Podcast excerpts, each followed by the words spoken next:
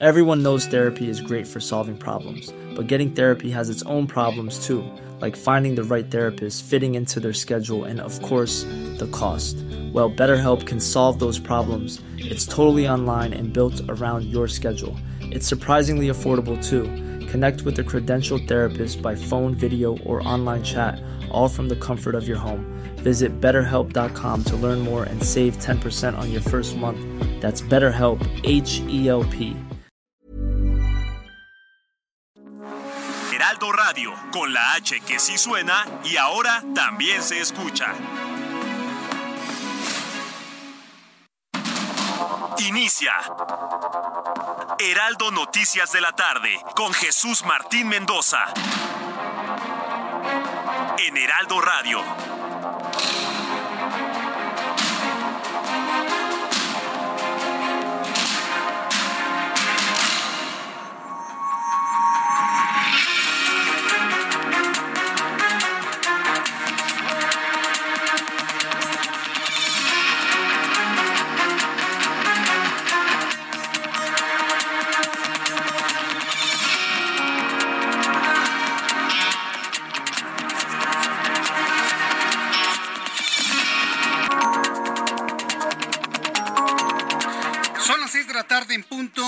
Centro de la República Mexicana. Bienvenidos, muy buenas tardes. Iniciamos el Heraldo Radio de este día 27 de junio. Hoy es martes 27 de junio del año 2023. Como todas las tardes le digo, súbale el volumen a su radio, que le tengo la información más importante hasta este momento. Bueno, la primera noticia que nos ha sorprendido a todos, escuche esto que le voy a informar. Luego de que se presentó el Frente Amplio por México, conformado por varios partidos políticos y más de 200 organizaciones civiles, para poder elegir al candidato a la presidencia de la República en 2024, quiero informarle que el Consejo Electoral Ciudadano que se encargaría de organizar las primarias de la oposición, anunció este martes su disolución, al señalar que el proceso cambió respecto a lo planteado debido a la injerencia por parte de las dirigencias del PRI, del PAN y del PRD. Nadie entiende si esta finalización de actividades de este frente es un enfrentamiento con las dirigencias de los partidos o simple y sencillamente quedó rebasado ante el nuevo plan anunciado. El asunto es que se está leyendo en dos, de dos maneras, de dos formas. El asunto evidentemente ha sido sumamente señalado, otros lo han criticado, otros lo han aplaudido, pero el asunto es que, bueno, pues ya una vez informada la nueva conformación del proceso de elección del nuevo candidato, bueno, del próximo candidato, el proceso de elección del candidato de la oposición a la presidencia de la República, pues hay quienes veían dentro de ese consejo que no tenían ya ninguna cabida en ello y decidieron disolverlo. ¿Es bueno? ¿Es malo? Mire que no lo sabemos. Pero por lo pronto sí se puede considerar como un paso hacia atrás y tomamos en cuenta que es el resultado del esfuerzo de muchas horas de trabajo por parte de quienes lo integraban. Más adelante le voy a tener todos los detalles de esto aquí en el Heraldo Radio. Segundo tema, ante la negativa del presidente mexicano de recibir en su conferencia de la mañana para ejercer su derecho de réplica, la senadora del PAN, Xochil que ha aprovechado esta negativa del presidente para volverse muy, muy mediática en su intención a ser candidata a la presidencia de la República, afirmó que las puertas del Palacio Nacional están cerradas, solo se van a abrir desde adentro, con lo que anunció su intención de abrir las puertas del Palacio para todos los mexicanos, en su intención de convertirse en la presidente en 2024, Xochil Gálvez. Mientras tanto, la secretaria de Gobernación, fíjese esto, esto verdaderamente es penoso, es muy triste, es verdaderamente sorprendente. La secretaria de Gobernación, Luisa María Alcalde, solicitó a la, solicitó a la ministra presidente de la Suprema Corte de Justicia de la Nación, Norma Lucía Piña, un informe de las acciones que ha realizado el máximo tribunal para cumplir con el artículo 127 de la Constitución que señala que nadie puede ganar más que el presidente. Fíjese nada más, lo señala el presidente y luego el presidente manda, le ordena a, a esta jovencita que vaya a enfrentarse con Norma Piña. Ahora entiendo todo. Ahora entiendo por qué la nombran a la señora María Luz. ¿Qué, ¿Cómo se llama? Luisa María Alcalde Luján como secretaria de Gobernación para enfrentar a Norma Piña, mujer contra mujer. Claro, ahí está la respuesta. Esto luego de que esta mañana el presidente López Obrador dijo que pidió una revisión de esa ilegalidad. A ver, presidente, ¿no puede usted gobernar sin leer la Constitución? Clase de Derecho, primer semestre. Las leyes no son retroactivas en perjuicio de nadie. Las leyes no son retroactivas en perjuicio de nadie. Si usted hizo una modificación a la Constitución, no le aplica a los ministros que ya estaban y ya ganaban lo que ganan cuando se aplicó la norma.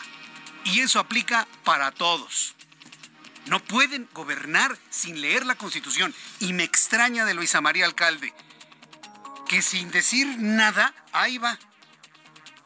Ahí va a hacer lo que le ordena el presidente de la República, sabiendo que las leyes no pueden ser retroactivas, número uno. Y segundo, que el artículo 127 tiene un transitorio en beneficio de Arturo Saldívar, claro en donde asegura que los ministros no les pueden afectar sus salarios hasta que terminen su encargo.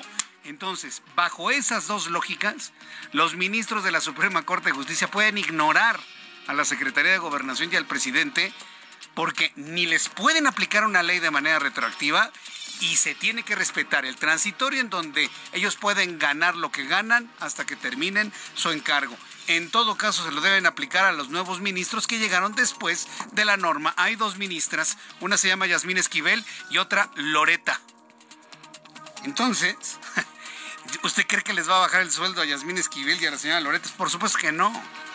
Esto es más pirotecnia mediática. Lo vamos a platicar más adelante aquí en el Heraldo Radio. Número 4, noticia número 4 importantísima el día de hoy. Este martes fue detenido un implicado en el robo a la tienda de relojes de lujo que se efectuó anoche en Plaza Antara. De ahí en la zona de Polanco, lo que le transmití ayer, cuando estos individuos con marros, con martillos, empezaron a romper los vidrios eh, blindados. Del, se tardaron ocho minutos. Y en ocho minutos, ¿sabe lo que pasó? Ningún policía de la plaza alertó a la Secretaría de Seguridad Ciudadana. Ninguno. El alertamiento fue de los clientes, de los asistentes a la plaza. Omar García Harfuch ya está investigando esto y es evidente que están coludidos los policías de esta plaza. Imagínense si los policías de estas plazas están coludidos con los criminales. Imagínense qué pasa con otras plazas, no de alta gama como esta, sino de media y de baja. ¿Qué pasará en otros lugares donde hay un poli ahí, a lo mejor de empresas privadas que está ahí cuidando, no, pues súper coludido. Si esto pasa en Antara, ¿qué no pasará en otros lados? Sí. Bueno, pues habían robado 15 relojes de lujo. El implicado estaba acompañado, detuvieron a uno. Estaba acompañado por una TikToker conocida como Yulisa Mendoza, quien también fue detenida. Fíjese nada más. No, no, no, todo un caso el de ayer. Obviamente Mauricio Tabe, alcalde Miguel Hidalgo, está profundamente involucrado en estas investigaciones porque Omar García Harfuch, el jefe de la policía, ha dicho que este caso de robo no quedará impune. Le tengo más noticias en resumen con Giovanna Torres. Adelante, Giovanna. La Secretaría de Infraestructura, Comunicaciones y Transportes publicó el acuerdo para que la Secretaría de Marina tome el control total del grupo aeroportuario de la Ciudad de México, incluyendo el Aeropuerto Internacional de la Ciudad de México y servicios aeroportuarios de la Ciudad de México. La Universidad Nacional Autónoma de México calificó como una de las 100 mejores universidades del mundo. De acuerdo con el ranking 2024 de la firma inglesa QS, la UNAM se ubica en la posición número 93 por encima de todas las universidades de América Latina, logrando este año subir 11 posiciones comparado con el año pasado. El presidente del Senado, Alejandro Armenta, confirmó que atenderá la recomendación para evitar que la controversia generada por los mensajes que le envió la presidenta de la Suprema Corte de Justicia de la Nación, Norma Piña Hernández, trascienda a otra esfera. Sin embargo, reiteró que estos mensajes representan no solo un acto de presión contra su persona, sino una injerencia y una intromisión de un poder a otro. A partir de octubre se tendrá disponible la vacuna contra el COVID-19 en los centros de salud y clínicas del país para proteger a la población en la época de frío, aseguró Hugo López Gatel, subsecretario de Salud. Por el asalto a masazos a la joyería Berger de Antara, registrado la tarde de este lunes en Polanco, el jefe de gobierno Martí Batres confirmó que ya hay un hombre detenido y adelantó que se reforzará la labor preventiva en la Ciudad de México para evitar hechos violentos. El jefe de gobierno reiteró el llamado a los centros comerciales de la ciudad a conectar su sistema de videovigilancia al C5. El coreógrafo Wade Robson llevará a tribunales el presunto abuso sexual que cometió Michael Jackson en su contra cuando éste tendría entre 7 y 14 años, caso que se había desestimado en 2013. A dos días de haberse cumplido el aniversario luctuoso del llamado Rey del Pop, caso se revivió cuando se dio a conocer que la Corte de Apelaciones de California admitió una ley en la que no hay límite de edad para denunciar abuso sexual.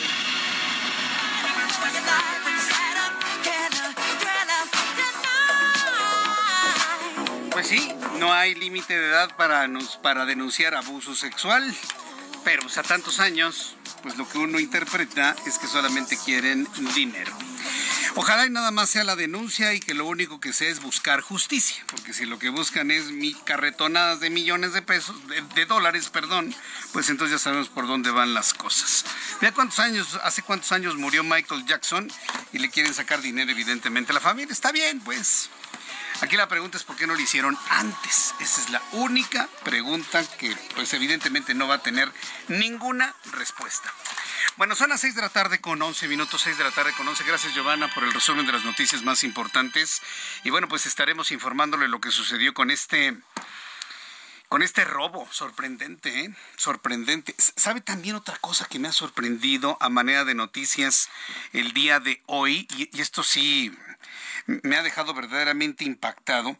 Fíjese que falleció a los 42 años un médico que por cierto tuve llegué a tener contacto con él a través de las redes sociales. Me llegó a buscar en varias ocasiones Alfredo Victoria. Entiendo que salía en un programa de estos de de chunga, ¿no? Estos programas, este, pues sí, de, de, de, diversión matutina. Sí, no, no, no, no, no trabajaba con López Obrador, no, no, no. No, era un canal, del canal creo que dos, no sé. Pero trabajaba en un programa de diversión matutina, dando algunas recomendaciones médicas y demás. Alfredo Victoria, 42 años, muerte súbita. Y, bueno, lo lamento mucho y extiendo nuestro, nuestras condolencias a su familia. Lo que a mí me llama poderosamente la atención es la cantidad de personas que se están muriendo súbitamente en este, en este tiempo. A través de mi cuenta de Twitter, arroba Jesús Martín MX, le acabo de compartir una investigación de un grupo de científicos británicos, ¿sí? en donde ya pudieron detectar una relación directa entre la infección por COVID-19 y estas muertes súbitas asociadas a problemas cardiovasculares. No establecen una relación directa con la infección de COVID como tal o las vacunas que utilizan eh, el, el, virus atenuado o el ARN mensajero. No lo establecen. Lo que sí han podido detectar es que después de la pandemia, las muertes súbitas por problemas cardiovasculares se han incrementado de manera no alarmante, dicen, pero sí preocupante. Entonces, hay una relación directa entre esto, entre el COVID-19 y las muertes súbitas. Apenas hay una primera investigación que se ha realizado en el Reino Unido. Una primera investigación. Se la compartí a través de mi cuenta de Twitter, arroba Jesús MX, arroba Jesús MX. Si esto es cierto, ¿qué cuidados debemos tener quienes nos contagiamos de COVID en algún momento? ¿Qué cuidados debemos tener quienes se contagiaron y además se vacunaron con varias versiones de las vacunas contra COVID-19. Todo esto evidentemente de manera preventiva. Surgen muchas dudas que evidentemente están sin respuesta en este momento. Pero sí quería eh, comentar el fallecimiento de este joven doctor, 42 años, eh, y otras muchas muertes también extrañas de gente muy joven en las últimas semanas, en los últimos meses, con esta investigación que bueno, pues estaremos esperando más comentarios de la misma, inclusive en México, porque es una investigación británica. Aquí en México van a decir que no pasa nada, ya sabe cómo somos en México, ¿no? Aquí, que aquí, nada, que no pasa nada, Jesús Martín, hombre, por favor, no inventes. Pero en, París, en países serios del primer mundo, donde, las, donde la vida y las cosas sí se las toman en serio, se están haciendo investigaciones de esta naturaleza. Así que lo que vaya encontrando sobre esto, evidentemente se lo iré compartiendo aquí en el Heraldo Radio. Bien, hoy es martes 27 de junio, vamos con las noticias importantes de este día. Fíjese que volvió a explotar un polvorín allí en la zona de Tultepec, ya sabe que ahí eh, arman, construyen, fabrican todo tipo de artificios pirotécnicos. vaya, es, es eh, la industria de la zona. De eso viven las familias que, que habitan en Tultepec.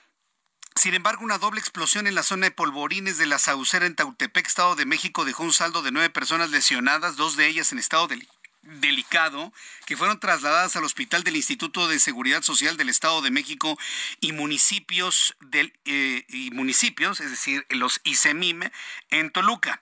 Vamos a entrar en contacto con José Ríos, corresponsal en el Estado de México, quien nos tiene todos los detalles de lo ocurrido en redes sociales. He podido observar la deflagración impactante eh, del momento del estallido de ese polvorín. Adelante, José Ríos, gusto en saludarte. ¿Cómo estás? ¿Qué tal, Jesús Martín? Buenas tardes. Te saludo con gusto a ti a quienes nos escuchan por el Heraldo Radio. Pues sí, como bien comentas, dos explosiones de polvorines ocurrieron esta tarde en la región de San Pedro de la Laguna, en, el, en las cercanías del municipio de Tultepec, en el barrio de La Saucera. Y, pues, previamente, Jesús Martín, había ocurrido otra explosión en el municipio de Zumpango. Es decir, hubieron tres polvorines en el transcurso de este día en esta región que, como bien comentas, está dedicada a la fabricación de pirotecnia. Hay que apuntar, Jesús Martín, que bueno, en Tultepec el primer percance ocurrió cerca de las 16 horas y resultaron heridas tres personas, mientras que minutos después una segunda explosión causó que seis policías estatales resultaran lesionados. Los hechos ocurrieron en un taller de pirotecnia con permiso 2404 en donde acudieron a atender la emergencia los elementos de la Policía Estatal y Municipal, donde posteriormente, pues bueno, tras, atender la primera explosión se suscitó la siguiente y la cual, pues bueno, como bien comentas, en redes sociales empezaron a difundir imágenes sobre esta explosión, la cual pues también tenemos un audio ambiente sobre cómo se escuchó. Vamos a escucharla.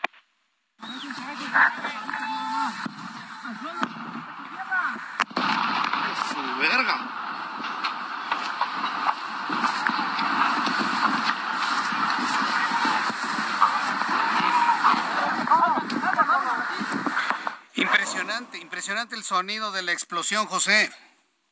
Totalmente, Jesús Martín. Hasta el momento se reportan lesiones de nueve personas y daño en los viernes de la explosión en la parcela 631 en esta región de la Saucera en Tultepec. Y previamente, Jesús Martín, cerca de las dos y media de la tarde, otra explosión ocurrió en la avenida Cotitlán, esto en el municipio de Zumpango, igualmente por cuestiones de fabricación de pirotecnia. Hasta el momento, pues también eh, se reporta una persona herida sobre esta situación, las cuales, pues bueno, todos ellos están siendo atendidos y pues estamos al pendiente sobre la, la situación del avance de estos personas. Este es el informe que te tengo, Jesús Martín. Correcto, pues muchas gracias por la información, José. Estaremos muy atentos de lo que se investigue y el estado de salud de las personas. Son nueve lesionados, dos muy delicados, ¿verdad, José? Es correcto, Jesús Martín, sobre todo pues con esta esta situación de estos talleres que aunque cuentan con los permisos, pues de todos modos pues siguen suscitándose estos estos tipos de accidentes, entonces estamos al pendiente sobre la atención de estas dos personas también. Correcto, muchas gracias por la información, José. Seguimos pendientes. Seguimos pendientes. Ya son las 6 de la tarde con 18 minutos, tiempo del centro de la República Mexicana. Bien, vamos al asunto del robo, del robo en Antara. Sí. Antara es una plaza comercial de, de mucho lujo, de mucho lujo. Sí. Y evidentemente, pues venden, venden cosas caras para gente que las quiere o puede comprar. Sí, porque no necesita usted ser rico para que se comprar pues, una joya, ¿no? Un reloj de un millón de pesos. Yo conozco ex servidores públicos que con su salario menor a 100 mil pesos no pudieron comprarse un reloj de varios millones de pesos, pero pues los tienen. A lo mejor se endrogan, a lo mejor meten, dan tarjetazo, ¿no? O tres triples tarjetazos, ¿no? Y los pagan por el resto de la vida. Sus A lo mejor, digo, no, no quiero pensar otra cosa. ¿no? Entonces en esta plaza se venden cosas caras para quien quiere comprarlas, no necesariamente va a un sector de la población. Eso, eso debe quedar bien claro. ¿no? Pero evidentemente la, la, la ambición y, la facilidad que se, con la que se ven las cosas hacen que algunos planeen y amenacen a otros y involucren a otros. ¿Por qué le digo esto? Porque es altamente probable, altamente probable, con base en lo que explicó hoy el jefe de la policía capitalino Omar García Harfuch, que los cuerpos policíacos que, entre comillas, vigilaban la plaza estén coludidos con esta banda de ladrones. Y si eso pasa en una plaza como Antara, perdón, ¿qué pasará en Arts? ¿Qué pasará en Santa Fe? ¿En Patio Santa Fe? ¿Qué pasará en la que usted me diga, la que usted quiera? Sí. Mítica, la nueva esta, donde todo el mundo está conociéndola. ¿Qué pasará en esas plazas? No, hombre, olvídese. Vaya usted a saber qué tentáculos hay dentro de todo lo que es la vigilancia, el seguimiento de personas, qué es lo que está comprando la gente. Yo sí le quiero decir que cuando usted vaya a estas plazas esté muy alerta que nadie lo siga, ¿eh? Porque si eso sucede en Antara, sucede en todas. Vigilancias, quién entra a bancos, quién sale a bancos, quién entra a joyerías, quién sale de joyerías, quién entra a tiendas de tecnología. Hay que tener mucho cuidado. Lamentablemente hay que cuidarnos las espaldas porque quienes vigilan ahí, por lo menos en Antara no lo hicieron. Prueba de ello es que el secretario Omar García Harfuch, secretario de Seguridad Ciudadana, en su mensaje el día de hoy, la explicación, aseguró que durante ocho minutos estuvieron golpeando y rompiendo los vidrios y el alertamiento de la Secretaría de Seguridad Ciudadana no llegó por los policías de la plaza, llegó por los clientes que estaban en el lugar. Ningún policía llamó a la Secretaría de Seguridad Ciudadana, ninguno. Ya con eso nos tenemos una claridad de lo que está atrás de todo esto.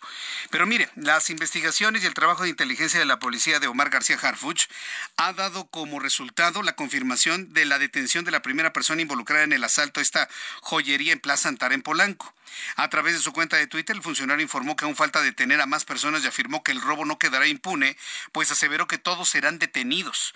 El implicado en este caso fue detenido junto a una influencer que se llama Yulisa Mendoza, quien se encontraba con él al momento de la detención. En redes sociales, Yulisa se identifica como la chacalona, así se llama. Y esto que estoy oyendo es la chacalona. A ver.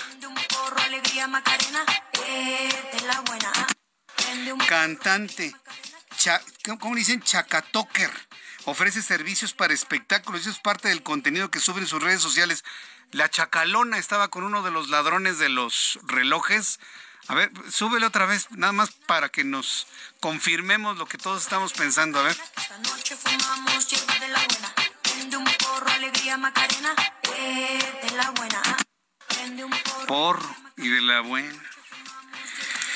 Bueno, pues ya, ya quita eso, por favor. Por el amor de Cristo, por los clavos de Cristo, quita eso, por el amor de Dios. Nos, vamos a... si no puedes. No, no. Que tienes a peso pluma. No, no le hagas. No, no, muchas gracias. No, qué cosa. Bueno, vamos a estar muy atentos de más información que dé a conocer la policía de la Ciudad de México. Pero miren nada más a qué grado hemos llegado. Eh, media afiliación del hombre que aparece, ya sabe que aquí en México, aunque está confirmada la participación de este individuo en el, en el robo, hay que taparle los ojitos. Es que pobrecito, sus derechos humanos. Eso no sucede en Estados Unidos, aquí sí.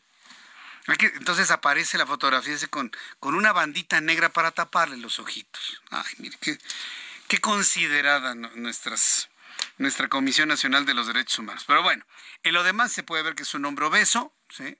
un, hombre con, eh, con mentón grande, boca regular, joven, no puede tener más de 30 años. No puede tener más de 30 años. Y esa sería la edad media de quienes participaron en el atraco en Antara. Ya la policía precisamente está investigando el caso. Cuando son las 6 de la tarde con 24 minutos hora del centro de la República Mexicana, vamos a ir a los anuncios y al regreso le voy a tener este asunto que a mí en lo personal, y, se lo voy a decir con toda franqueza, me da una enorme pena de nuestra secretaria de Gobernación, Luisa María Alcalde. Sobre todo porque este, pues López Obrador le ordenó mandarle una carta a Norma Lucía Piña para ver por qué ganan más que él. Ya sabe que López Obrador trae, trae este tema así muy, muy metido en su alma de que no puede entender por qué la gente le puede ir mejor. No, no, no, no lo acepta, ¿no? Son de esas frustraciones que se enganchan con lo que piensa mucha gente. Acuérdese que en México el éxito no se perdona. Y si alguien gana más que usted, se lo señalan. Y es lo que está haciendo el presidente.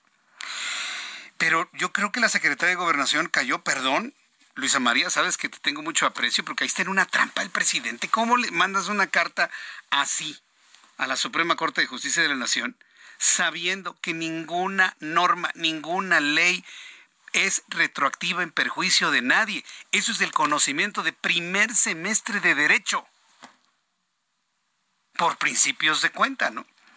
Entonces, voy a ir a los anuncios para platicarle bien cómo está todo este asunto, lo que le enviaron y las no respuestas de la Suprema Corte de Justicia de la Nación después de los mensajes. Escucha las noticias de la tarde con Jesús Martín Mendoza. Regresamos.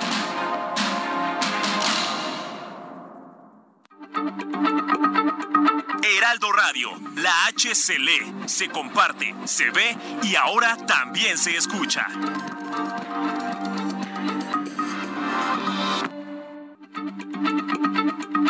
Heraldo Radio, la H se lee, se comparte, se ve y ahora también se escucha.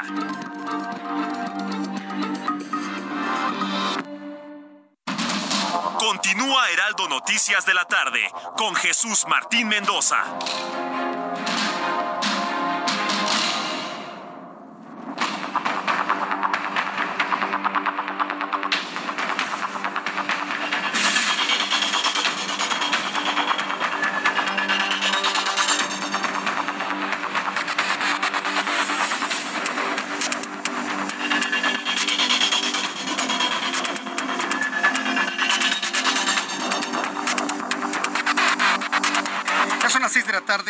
30 minutos hora del centro de la República Mexicana. Bien, antes de ir al asunto que tiene que ver con... Híjole, la verdad es que, que, no sé, no sé qué me da que Luisa María Alcalde, a quien yo le confío, pues un buen desempeño en los temas laborales, pues no le he dicho al presidente, oiga, presidente, yo no puedo mandar esa carta porque pues yo soy experta en asuntos laborales y a nadie se le puede bajar el sueldo y menos aplicarle una ley en retroactivo. Y eso nos hace entender el profundo terror que le tienen a este señor que está en el Palacio Nacional. Porque yo no puedo entenderlo de otra manera. Terror, miedo. Porque si fuera respeto, si fuera respeto, habría los elementos de confianza para decirle, oiga, presidente, fíjese que busquemos otra forma porque así no, fíjese. Entonces, bueno, antes de, desarrollar este asunto, fíjese que tenemos información en desarrollo en este momento. En este momento se está generando información en el sentido de que un comando habría levantado, ya sabe el concepto de levantado, que es un secuestro, habría levantado 23 trabajadores administrativos, administrativos, subrayó, de la Secretaría de Seguridad y Protección Ciudadana de Chiapas en el municipio de Ocosocuautla. Evidentemente estamos hablando de personas que iban en un vehículo todas al mismo tiempo, parece que en un autobús de pasajeros, los identifican y los secuestran, evidentemente como moneda de cambio, como medida de, presión, seguramente, porque estamos hablando no de policías, estamos hablando de personas que tienen su trabajo en el área administrativa en la Secretaría de Seguridad y Protección Ciudadana de Chiapas. Entonces, eh, esto, esto, es algo que evidentemente sorprende. Hay imágenes de personas que iban en esa carretera, en donde se observan a vehículos de color blanco, en donde bajan, ¿cómo dicen eufemísticamente ahora? ciudadanos armados. Bajan ciudadanos armados y apuntan hacia el camión del autobús de la Secretaría de Seguridad Ciudadana de Chiapas y a punta de pistola y de grito y de amenaza, pues bajan a las 23 personas que habrían sido subidas a algunas camionetas y se desconoce hasta este momento el paradero de las mismas. Sujetos armados que viajaban a bordo de dos camionetas interceptaron a un camión de transporte personal perteneciente a la Secretaría de Seguridad y Protección Ciudadana en la cual viajaban trabajadores administrativos, no policías, ¿eh? que salían del cuartel general ubicado en las cercanías del antiguo aeropuerto Llano San Juan, en el municipio de Cozocuautla. Se habla de al menos 23 secuestrados. Información preliminar indica que luego de ser, eh, de ser interceptado el camión, los sujetos armados ordenaron a todo el personal que descendiera del mismo y ordenaron a todos los varones a subir a la unidad de tres toneladas en la cual se los llevaron con rumbo desconocido. A través de los sistemas de comunicación de la Secretaría de Seguridad Ciudadana, se emitió una alerta en carreteras de municipios de Tuxtla Gutiérrez, Berriozábal o Cozocuautla, en donde se están implementando operativos de búsqueda y rescate de estos trabajadores que al ser empleados administrativos, evidentemente no portaban ningún tipo de arma en el momento en el que fueron secuestrados esta tarde, hace apenas unos minutos. La información se conoce gracias a videos tomados por personas que circulaban por la misma carretera que al ver las acciones tomaron el video, se echaron en reversa y huyeron del lugar. Una vez conociendo estos videos, la Secretaría de Seguridad Ciudadana hizo las primeras investigaciones y advirtió la ausencia de estas 23 personas de las cuales se desconoce su paradero en este momento. Pero no pasa nada. Señores ingleses, vengan a México. Eso que dicen no es cierto, hombre. Aquí no pasa nada, nada más exageran. Sí, hay uno que otro lugar donde pues está el crimen, pero ustedes vengan, señores ingleses, a visitar México. Aquí no pasa absolutamente nada, y menos en Chiapas. Que si hay un estado que le gusta visitar a los europeos es Chiapas. Fíjense nada más el gol, el golpe directo a la cabeza al turismo en el estado de Chiapas, ahora que se conoce que no puede usted ni circular por carreteras del estado de Chiapas. Ya esos tiempos en los que usted se iba por carretera a los Montes Azules, a los Chimalapas, y conocía usted toda la belleza forestal del estado de Chiapas en su frontera con, con, con, Guatemala, o que se iba usted en carretera hasta las lagunas de Montebello, pasando antes por la bellísima ciudad de Comitán. Esos tiempos están en el pasado. Nadie puede circular por carreteras porque de repente se encuentra con grupos armados. La información está en desarrollo. Estoy a la espera de más información que se genere desde el gobierno. No, bueno, el gobierno no ha, dicho, no ha dicho nada, ¿no? ¿De qué partido es el gobierno? No han dicho absolutamente nada hasta este momento de lo que está sucediendo en Ocosocuautla. En cuanto tenga una actualización de la información, por supuesto, se la daré a conocer. Bien, cuando son las 6 de la tarde con 36 minutos tiempo del centro de México, Luisa María Alcalde, titular de la Secretaría de Gobernación, envió un oficio a la señora ministra, lo digo con mayúsculas, Norma Piña, Norma Lucía Piña, ministra presidente de la Suprema Corte de Justicia de la Nación, en el que le solicita un informe pormenorizado de las razones por las cuales los ministros no han reducido su sueldo, dado que es superior al del presidente de este país. La petición de Luisa María Alcalde se dio luego de que esta mañana el presidente mexicano anunció que haría una solicitud a la Suprema Corte de Justicia de la Nación a través de la Secretaría de Gobernación para que explique por qué los ministros ganan cuatro a cinco veces más que él. A ver, en pocas palabras, el presidente trae atravesados a los ministros. Los trae atravesados porque no hacen su voluntad. Y lo primero que se le ocurrió al presidente es, pues les voy a bajar el sueldo pisoteando la Constitución, lo que establece la Constitución. Y eso no es por defender al ministro, ¿eh? es a defenderlo a usted que me escucha. Nadie puede bajarle su sueldo. Nadie. Gane mucho, gane poco, gane más o menos. Nadie. Si como mexicanos, y se lo digo a todas las personas que adoran a López Obrador y están reaccionando de manera hepática en lo que estoy diciendo, defender esto aunque el ministro de la Suprema Corte de Justicia gane mucho, son, son técnicos especialistas en algo que usted no conoce. Si no aprendemos a defender que la gente puede ganar lo que gana en función del desempeño de su trabajo, luego no se queje de que no le paguen lo justo, de que le reduzcan los sueldos, que se pisoteen las leyes laborales para que usted no gane lo que merece, o peor aún, que le bajen el sueldo a la mala. Entonces, dicho esto, este asunto es de la mayor importancia, de la mayor importancia. Entonces, ¿qué fue lo que dijo el presidente de la República el día de hoy? Esto fue lo que comentó Andrés Manuel López Obrador. A presentar a través de la Secretaría de Gobernación que tiene las facultades un escrito dirigido a la Suprema Corte de Justicia para que me respondan en el término establecido por este ordenamiento, ¿por qué ellos violan la Constitución? En especial, ¿por qué violan el artículo 127 de la Constitución que establece que nadie debe ganar más que el presidente de la República. Y ellos ganan cuatro, cinco veces más que lo que yo gano.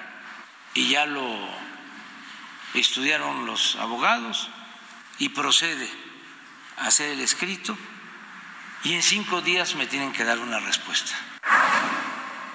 ¿Se dio cuenta? No está pidiendo este señor que se le dé una explicación a la sociedad mexicana o la opinión pública. Que me den a mí la explicación. Que me expliquen. Ya lo consultaron abogados, pues basta saber qué leguleyos son. Que la única respuesta es que no aplica la retroactividad de la ley en perjuicio de nadie. Asunto meramente constitucional de primer semestre de derecho. Pero más grave aún, Luisa María Alcalde, que hoy es secretaria de Gobernación, estuvo cinco años como secretaria del Trabajo y Previsión Social. En teoría, ella debería saber que a nadie se le puede bajar el sueldo. Y menos aplicarle una ley en retroactividad. ¿Que ganan mucho los ministros? Sí, sí ganan mucho. Tienen exactamente el mismo derecho que tiene usted, si hace un trabajo excepcional, de ganar no cinco veces más que el presidente, ¿eh? diez, veinte, cincuenta, cien veces. Presidente, todo mexicano tiene el derecho de ganar lo que se le pega la gana en función de su talento. Punto en función de su talento. Ahora bien, si las normas anteriores estaban mal en cuanto a la remuneración de los funcionarios públicos, también quiero recordarle, y, esto nos lo está recordando, fíjese, nuestro querido amigo y compañero Ciro Di Constanzo, que él hizo el análisis de esto y lo está compartiendo en su cuenta de Twitter, las razones por las cuales esto que hizo el presidente, ordenándole a Luisa María Alcalde, y ella pues por no meterse en problemas, ni siquiera le dijo pío al presidente que así no. Uno, la irretroactividad de la ley. No se puede aplicar una ley de manera retroactiva. Dos, hay un transitorio en la última reforma del artículo 127 constitucional que establece, escuche esto, no se puede bajar emolumentos de los ministros de la Suprema Corte de Justicia de la Nación durante el tiempo que dure su encargo. El presidente promovió esta norma y no se acuerda. Tres, podría litigar los últimos nombramientos Yasmín Esquivel y Loreta Ortiz. Ellas sí, para que vean. Ellas sí podrían ser señaladas porque sus sueldos vinieron después de la normativa que estableció el presidente. Pero pueden ellas argumentar y protegerse con el transitorio hasta que termine mi encargo. Es lo que voy a ganar.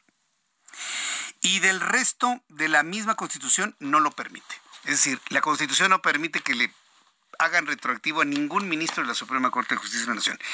Esto, señoras y señores, usted que me escucha, va en la protección inclusive de sus propios salarios. Insisto, gane mucho, gane poco. Si se permite una atrocidad de este tamaño, nada ni nadie protegerá lo que usted gana. Pero a mí lo que más me sorprende es que alguien que sabe de cuestiones del trabajo y previsión social no le haya dicho al presidente por ahí, no, no, no, nos va a brincar completamente. Y ya les brinco, en todos lados. No hay alguien que defienda esto. Y por supuesto la Suprema Corte de Justicia de la Nación sabe cuál es su respuesta hasta este momento, la no respuesta. Van a tratar de ver de qué manera lo digieren quien emitió finalmente esto, porque evidentemente está fuera de toda normatividad. En fin, veremos qué es lo que pasa mañana y de qué manera van a reaccionar ante el envío de esta carta. Y sí, estoy a la espera de algún comentario por parte de la secretaria de Gobernación, porque pues es, es verdaderamente sorprendente lo que hoy les pidieron. Pero en fin, y estaremos atentos también de lo que emita la Suprema Corte de Justicia de estilo que lo han hecho. ¿eh? La actual presidente, Norma Lucía Piña, no tiene TikTok, ni Twitter, ni se pone a bailar en, una cuenta de TikTok, ni, ni, ni, dice que le gusta Julio Iglesias. No, no, no, nada de eso.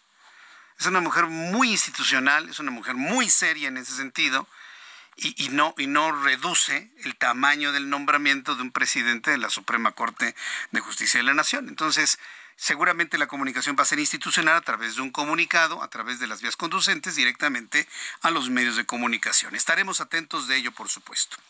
En otros asuntos, tras el amago que hizo Morena para combatir los lujos y excesos en el Poder Judicial de la Federación en el presupuesto 2024, el coordinador parlamentario de la fracción parlamentaria de ese partido, Ignacio Mier, manifestó su deseo de que sean ellos mismos quienes envíen un proyecto austero para el próximo año.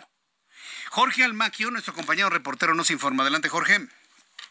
Gracias, Jesús Martín, amigos del Heraldo Radio. Así es, ante el amago que hizo Morena para combatir el presupuesto del 2024, los lujos y excesos en el Poder Judicial de la Federación, el coordinador de la fracción parlamentaria, Ignacio Mier, manifestó su deseo de que sean ellos mismos quienes envíen un proyecto austero para el próximo año. El líder de la bancada mayoritaria en San Lázaro comentó que espera con prudencia el momento en que el Poder Judicial mande su propuesta de presupuesto para revisarlo y ver el grado de responsabilidad que tienen magistrados, jueces y ministros. Porque a lo mejor en una noche de este otoño llega la luz divina y entonces comprenden en ejercicio de introspección, en un ejercicio de empatía, de solidaridad con el pueblo de México, deciden ellos mismos ajustar su presupuesto. Yo todavía creo en la buena voluntad de quienes tienen la responsabilidad de dirigir los organismos constitucionalmente autónomos y el Poder Judicial y que ellos mismos, sin necesidad de que uno tenga que hacer aquí ajustes, ellos ya lo, lo envíen,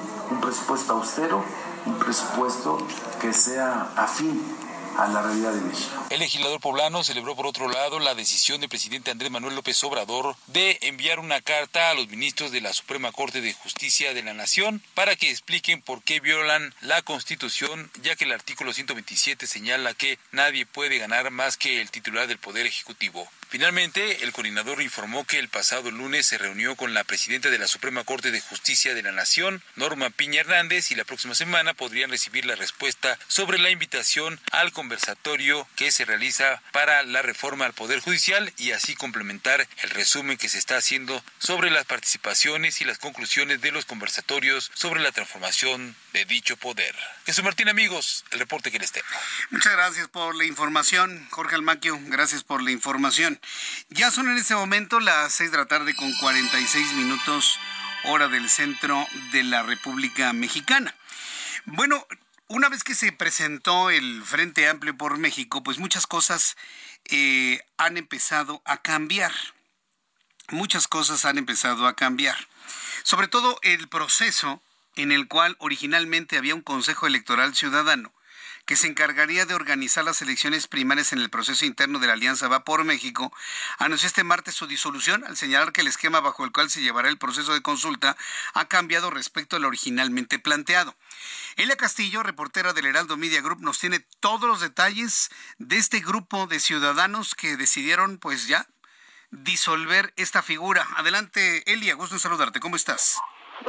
Muy buenas tardes, Jesús Martín. Te saludo con mucho gusto a ti el auditorio. Así es el Consejo Electoral Ciudadano que estaría encargado del proceso de elección de la persona que encabezará el Frente Amplio por México, que anunciaron PAN, PRI, PRD y Sociedad Civil de cara a las elecciones de 2024, justamente el día de ayer. Bueno, pues anunció su disolución tras argumentar el método, que el método anunciado por los dirigentes de oposición cambió respecto a lo que se había acordado inicialmente a través de una carta publicada en redes sociales el Consejo, renombrado por algunos actores políticos como INE, informó de su decisión un día después de que las dirigencias de Va por México, o los dirigentes de Va por México, Marco Cortés del PAN, Alejandro Moreno del PRI, Jesús Zambrano del PRD y representantes de la sociedad civil anunciaron justamente este método para la elección de la persona que encabece los trabajos rumbo a las elecciones presidenciales del próximo año, que aunque cambió de nombre, Jesús Martín se perfila que sea el candidato presidencial de la oposición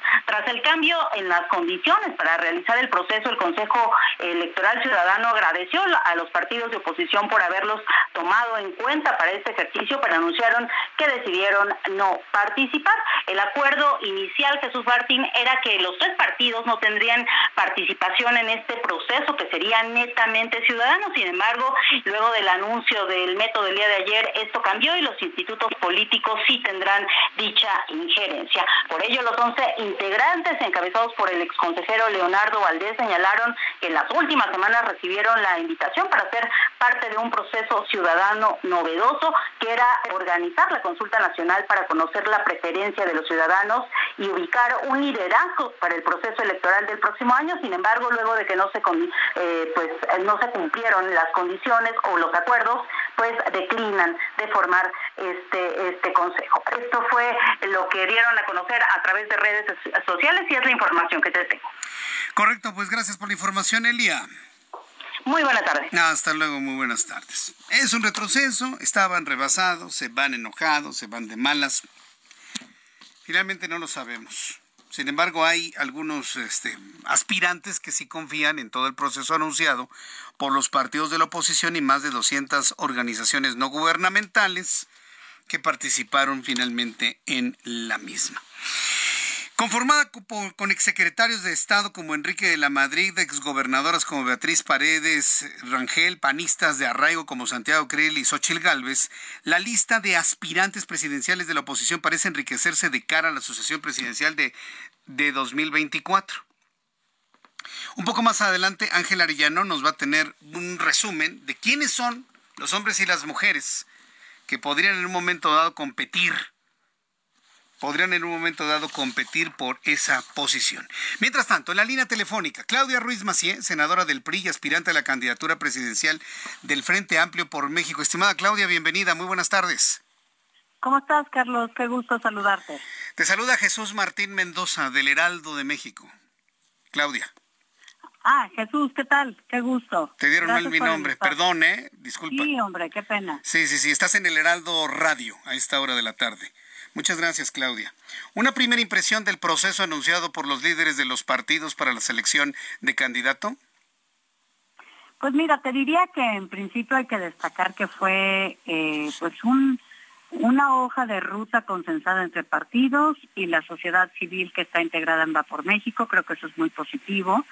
Por otro lado, se abre la puerta a la ciudadanía y eso creo que es lo que todos estábamos buscando, un vehículo donde la ciudadanía pueda participar, se sienta involucrada, se entusiasme, se involucre y pueda respaldar un proyecto que construya una alternativa para cambiarle el rumbo al país. Eh, un método que en principio pues permite el contraste entre los perfiles y eso también marca una diferencia frente a los aspirantes del oficialismo.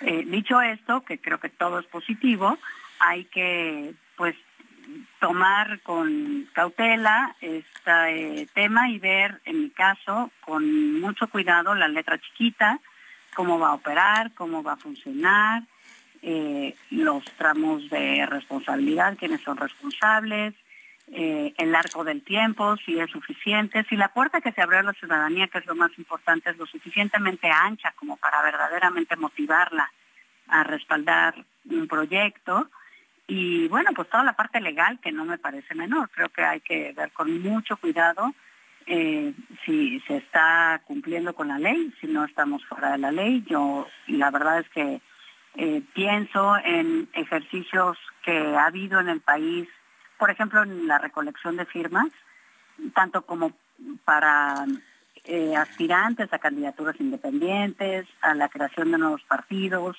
o a la presentación de iniciativas ciudadanas y todo como es un tema que, requiere nada más tener claridad de pues el, el carril legal, la responsabilidad del manejo de los datos, en fin, para que la ciudadanía tenga certidumbre y quienes estamos con ganas de participar también de lo que esto implica para nosotros, quienes van a gestionar, a definir, a limitar el alcance de los sondeos de opinión y, digamos, que todo nos dé certidumbre para que no sea un proceso que eventualmente defraude a la ciudadanía, sino que al contrario la pueda emocionar, motivar a participar en la construcción de un proyecto que, le dé una alternativa a México. Entonces, en principio, entusiasmo por el acuerdo, por la participación ciudadana. Eh, como aspirante, cautela para ver la letra chiquita, lo que implica y tener mucha claridad. Yo, creo que el tema de la letra chiquita será muy importante. ¿En cuánto tiempo tendrá una decisión ya completa Claudia Ruiz Macié para, eh, ya una vez leída y comprendida esa letra chiquita? Pues mira, ayer nos, nos comentó el presidente del PRI que nos harían llegar pues el día de hoy o a más tardar mañana todo un manual de operación de lo que entraña cada etapa, eh, todos estos pues incógnitas que se han planteado, que planteamos ayer en la mesa cuando nos reunimos eh, los aspirantes del PRI con el presidente nacional, los que han estado planteando también, entiendo, otros aspirantes de otras fuerzas políticas o de la sociedad civil, incluso eh, las incógnitas que se han suscitado por parte de los ciudadanos que están eh, contemplados para participar como parte del órgano pues verificador o arbitral ciudadano que va a estar eh, participando en este método. Entonces, nos dijeron que hoy o mañana nos darán toda esta información y a partir de eso, pues ya listos para para despejar dudas y poder ir hacia adelante. Muchas gracias por esta entrevista, Claudia Ruiz Macié. Muchas gracias. Nos volveremos a saludar en una oportunidad futura. Gracias. Muchísimas gracias a ti, Jesús Martín. Hasta pronto. Muchas gracias. Claudia Ruiz Macié quien es una de las más visibles aspirantes a la candidatura de la oposición. Voy a los anuncios y regreso enseguida con más aquí en El Heraldo. Escucha las noticias de la tarde con Jesús Martín Mendoza. Regresamos.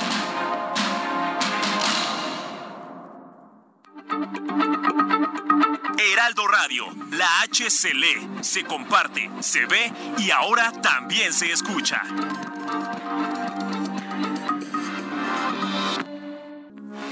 Heraldo Radio, con la H que sí suena y ahora también se escucha.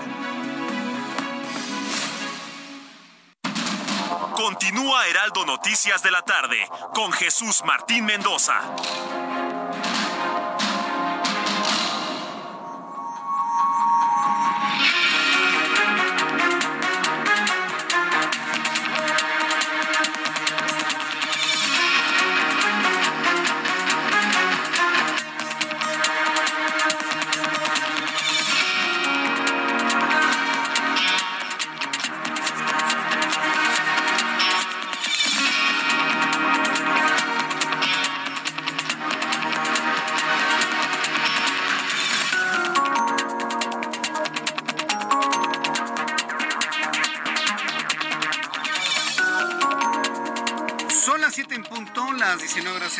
Hora del centro de la República Mexicana. Continuamos con toda la información en el Heraldo Radio.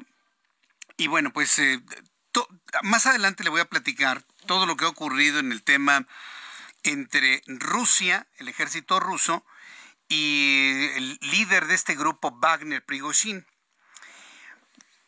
Recordemos que el encargado de seguridad de Rusia había señalado a los Estados Unidos había señalado los Estados Unidos, estar dentro de esta como especie de golpe de Estado en contra de Vladimir Putin. El propio Prigozhin dijo que no, que no, que, que, no tiene absolutamente nada que ver. Joe Biden también ha dicho no, yo no tengo absolutamente nada que ver, pero sí se dio el tiempo para ofrecer una conferencia de prensa y generar una gran cantidad de información, de inteligencia, en torno a lo que está ocurriendo en Rusia en el conflicto ruso-ucraniano. ¿Sí? Mucha de esa información hoy ha sido publicada por los medios de comunicación estadounidenses. Y una de las formas para que usted conozca a profundidad toda esa información es pues dominando el idioma inglés. Y hoy me da mucho gusto saludar a Carlos Guillén, director de COE, que nos visita aquí en el Heraldo. Bienvenido, Carlos. ¿Cómo estás? Gracias, Jesús Martín. Aquí estamos presentes. En, todas las noticias aparece la necesidad de dominar el idioma inglés, Carlos. Así es, es una necesidad latente. El idioma inglés es el idioma universal, el idioma de los negocios. Y qué mejor estar preparado en este 2023. Ya estamos casi a mitad del año ya, Jesús Martín y la gente que realmente necesita aprender a hablar el inglés de una manera fácil, de una manera rápida. Somos una empresa que ya lleva más de 30 años en México, que precisamente estamos en de aniversario, Jesús Martín. ¿Ah, sí? ¿Cuántos años están cumpliendo? Pues ya 30 años en México, capacitando ejecutivos, profesionistas y empresarios. ¿Sí? Es un método que es para personas que se les ha negado el inglés, que no tienen tiempo, o que lo quieren perfeccionar. Utilizamos el, sistema natural de aprendizaje. Así como aprendimos a hablar el español, igualmente lo vamos a aplicar en el inglés. Es un sistema que primero te vamos a enseñar a hablar, tal cual como un niño, después a leer y escribir, y hasta el último la tediosa y aburrida gramática. No nos inventamos niveles de inglés y es un método que vamos a detectar el canal de aprendizaje de cada persona. hay, personas que me han preguntado y me volvieron a preguntar. Una persona, una, señora en concreto, estudié inglés en las escuelas, en primaria, en secundaria, me he metido como a cinco escuelas de inglés, siento que estoy atorada. ¿Ustedes hacen algo para poder borrar todo ese bloqueo? y volver a empezar como de cero Totalmente. y volver a establecer el aprendizaje del idioma. Vamos a, quitar esos, esos bloqueos mentales. Son bloqueos. Exactamente. Utilizamos programación neurolingüística. O sea, vamos a quitar el, el, inglés no es para mí, no es lo mío, a mí no se me da, es muy difícil, no me gusta. Por eso hablamos de una pedagogía totalmente natural un método donde utilizamos programación neurolingüística, o sea, identificamos el estilo de aprendizaje, si eres visual, si eres auditivo o eres kinestésico. Dependiendo del canal de aprendizaje, va a ser más fácil, práctico, divertido, en menos tiempo, con resultados. ¿Cuál es la garantía, Jesús Martín? En tres meses ya estás hablando inglés, en nueve meses podrás expresarte fluidamente en inglés. Y en un tiempo de, de un año lo vas a poder hablar, entender, leer y escribir. Pero lo más importante, pensar en inglés. Y todo esto requiere paciencia y dedicación, ¿verdad? Totalmente, voluntad, disciplina, eh, es un método que te decía es 100% conversacional, es un método fácil, un método donde vamos a eh, utilizar varios talleres eh, conversacionales principalmente, taller de, lúdica, taller de música, de vocabulario. O sea, tenemos diferentes talleres donde la persona la vamos a poner a pensar en inglés. ¿sí? Es un método 100% práctico, vivencial. Y tenemos vocabulario técnico en diferentes eh, profesiones, Jesús Martín. Lo que es negocios, principalmente negocios, aviación, Fuerzas Armadas, turismo, todas las ingenierías y medicina. O sea que el sector salud ahí entra todas las profesiones. Ah, eso, está muy interesante porque le acabo de compartir ahora, que estoy recordando, una investigación del Reino Unido. ¿Se acuerda que le dije? Está en inglés usted puede usar algún traductor, pero yo le recomiendo que lo lea en inglés para que entienda todas las cuestiones técnicas sobre el tema de la muerte súbita, la relación con el COVID-19 y demás, y lo tiene en mi cuenta de Twitter. Este tipo de documentos lo podemos entender si las personas eh, eh, deciden estudiar eh, inglés especializado en medicina. Exactamente. Nuestro vocabulario técnico en todas las profesiones. tenemos un material didáctico interactivo donde tú, por ejemplo, te conectas en tiempo real. Las clases son online, 100% virtual Jesús Martín. Llevamos ya 14 años, 15 años ya, este, cumpliendo 15 años eh, trabajando en línea. O sea, ya tenemos experiencia, estamos certificados, no estamos ensayando. Tenemos un programa exclusivo para niños de 7 a 12 años y un programa de adultos hasta 80 años de edad. Hay gente que me ha preguntado de 60, 70 años, 80, eh, que yo los he atendido personalmente, Jesús Martín. Ah, y muy felices contigo, con el programa, con COE, y ah, que obviamente te mandan saludos, obviamente. Toda la gente que dice, quiero, sí se puede aprender inglés, por supuesto, con que sepan leer y escribir. Es un método que no importa en qué nivel te ubiques, desde pollito chica en gallina gen hasta personas que más o menos mastican el inglés, ¿no? ¿En qué número te deben llamar, Carlos, claro que sí. en este momento? Voy a dar un teléfono. También te puedes conectar desde tu celular, Jesús Martín. Tenemos las ¿Hay aplicación? Hay aplicación desde cualquier versión de tu celular. 24/7 puedes conectarte. Ahí tenemos juegos online, diversión, didáctica, muchas cosas, muchas herramientas importantes en el inglés. Tenemos la preparación prueba TOEFL el TOEIC y el IELTS. Entonces, la gente que realmente necesita aprender el inglés, fíjate que hay algunas limitantes. Mucha gente dice, no por tiempo, no por costo, no por el sistema de inglés, por cultura, superación, reto.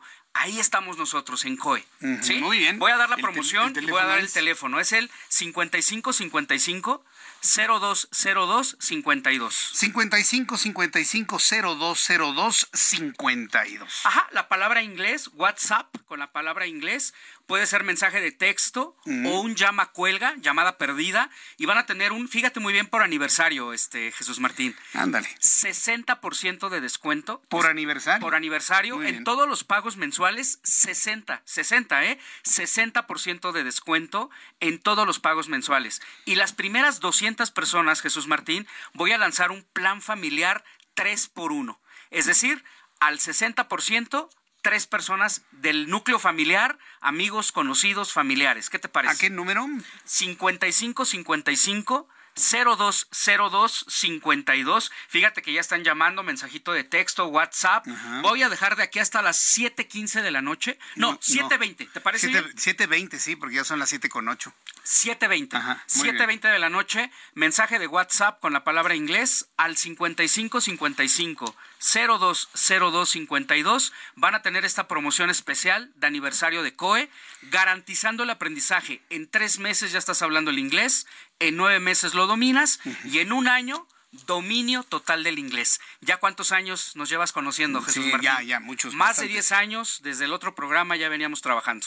Mi querido Carlos, muchas gracias por estar con nosotros. Entonces damos el primer paso, ¿no? Que es echar el telefonazo, ¿no? Claro. 55 55 0202 52. ¿Sabes qué es lo más difícil para aprender inglés, Jesús Martín? de una manera fácil y rápida, porque somos los originales. Llevamos más de 30 años en América sí, Latina. Te han copiado mucho, es lo Imagínate, que veo. 30 años en América Latina, somos los número uno, originales en México y en la República Mexicana. Muy bien. Y qué mejor publicidad, la tuya, Jesús Martín. Alumno satisfecho, trae más alumnos. Repito el teléfono, 5555 0202 52. Lo repito, 5555 0202 52 hasta las 7:20. Carlos Guillén, muchas gracias por acompañarnos el día de hoy. COE es hablar inglés. Gracias, Carlos Guillén de COE. Son las 7 con 9. Un resumen con las noticias más importantes.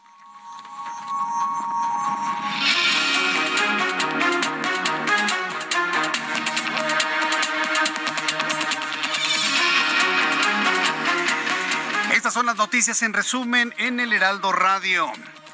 El aspirante de Morena a la presidencia de la República, Marcelo Ebrard, hoy dio su primera queja en esta contienda por la candidatura de Morena a la presidencia. Hizo un llamado al dirigente nacional de ese partido para que establezca tope de gastos de campaña en los recorridos en el país que llevan a cabo sus compañeros de partido, al señalar que hay una evidente desproporción en el uso de los recursos utilizados. Claro, usted ve el rostro de Marcelo Ebrard en todas las carreteras.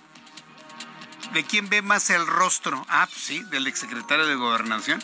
Entonces, bueno, ya dándose cuenta de ello, hoy Marcelo Ebrard está pidiendo que se establezcan topes de gastos de campaña. El Departamento de Justicia de los Estados Unidos anunció este martes la detención de cuatro mexicanos en varios puntos del estado de Texas. Eh, más adelante le voy a informar que estas personas están implicadas en una operación de tráfico de personas. Le informo que en entrevista con el Heraldo Radio, la senadora del PRI, aspirante a la candidatura presidencial de la Alianza Va por México, Claudia Ruiz Macié, explicó que la definición del proceso es una hoja de ruta en la que lo más importante será la participación de los ciudadanos, aunque aclaró que habrá que actuar con cautela para no violar la ley, además de generar certidumbre para la elección del mejor perfil. Es Claudia Ruiz Macié. En principio hay que destacar que fue una hoja de ruta consensada entre partidos y la sociedad civil que está integrada en Va por México. Creo que eso es muy positivo. Por otro lado, se abre la puerta a la ciudadanía y eso creo que es lo que todos estábamos buscando, un vehículo donde la ciudadanía pueda participar, se sienta involucrada, se entusiasme y pueda respaldar un proyecto que construya una alternativa para cambiarle el rumbo al país. Y bueno, pues toda la parte legal que no me parece menor, creo que hay que ver con mucho cuidado si se está cumpliendo con la ley. La ex jefa de gobierno de la Ciudad de México, Claudia Sheinbaum, durante su campaña se reunió con jóvenes universitarios y consideró que se debe quitar el examen de admisión de la Comipems para la preparatoria de la zona metropolitana del Valle de México. Quitar el examen. Bueno, Sheinbaum dijo que no debería haber exámenes. Porque si acabaste la secundaria tienes derecho a entrar a la preparatoria que te quede más cerca. Derecho, no es merecimiento. Entonces los chavos que sacan puro 10 y se queman las pestañas y estudian y leen y trabajan, van a tener el mismo derecho que el burro que no estudia, que no lee, que no le importan las calificaciones, que se va de pinta. El mismo que saca cero va a tener los mismos derechos que el que saca 10. ¿Y sabe cuál es el problema? Que hay más que sacan 0 y 5 que los que sacan 10. ¿Y por quién creen que van a votar? No, si le saben, si le saben por dónde entrarle, ¿eh? Quitar los exámenes. Es la propuesta del ex jefa de gobierno de la Ciudad de México. Y ya que estamos hablando de universidades, quiero informarle que la Universidad Nacional Autónoma de México ha regresado al top de las 100 universidades más importantes del mundo. ¿Cómo le quedó el ojo? Eh? ¿Cómo les quedó el ojo? En los tiempos en donde nuestra UNAM está siendo vilmente atacada, regresa por el trabajo de sus alumnos, por el trabajo de sus maestros, de sus académicos, por el cuerpo de gobierno. La UNAM vuelve a estar dentro de las 100 universidades más importantes del mundo. Ceci Patricia Flores Armenta, líder del colectivo Madres Buscadoras de Sonora, celebró que tres carteles mexicanos hayan respondido a la tregua de paz. Reiteró el llamado a los otros carteles que operan en el país para que se sumen a la petición y dejen de buscar a sus desaparecidos. La Fiscalía de la Ciudad de México informó que el sujeto que estaría relacionado con el robo a una joyería que ocurrió ayer por la noche fue detenido en posesión de drogas y de armas de fuego, así como cohecho. A la par fue detenida la tiktokera Lisa Mendoza, quien la acompañaba. Sin embargo, la institución detalló que continúa con las indagatorias para solicitar la orden de aprehensión en contra, en su contra, por el asalto que se ejecutó al interior de la Plaza Antar. Es decir, el ladrón de Plaza Antar está detenido no por haber robado relojes, sino porque fue encontrado en posesión de droga y de armas. Entonces, si no se le llegan a a confirmar esos delitos y no se le confirma su presencia en Plaza Antara, lo van a dejar libre, ¿eh? Yo le adelanto eso que podría ocurrir. Por lo pronto, bueno, pues ya trasciende esto desde la Fiscalía de la Ciudad de México. Ayer fue detenido en Sonoita Jesús Aurelio Ibarra Ramiro, mejor conocido como el comandante Aurelio, presunto líder del cartel de Sinaloa en la región noreste de Sonora. Aurelio es señalado como el jefe regional de los Chapitos y como uno de los principales generadores de violencia en la región del Golfo de Santa Clara y Valle de Mexicali. Incluso lo acusan del ataque armado registrado el pasado 19 de junio en contra de un turista estadounidense en la región. La señora Ana Gabriela Guevara, quien todavía dirige la CONADE, ha acatado todo lo que se ha impuesto por parte de la justicia y el gobierno federal en cuanto a los apoyos que el organismo puede o no dar a los diferentes deportistas que han estado levantando la voz como los afectados de la Federación Mexicana de Natación.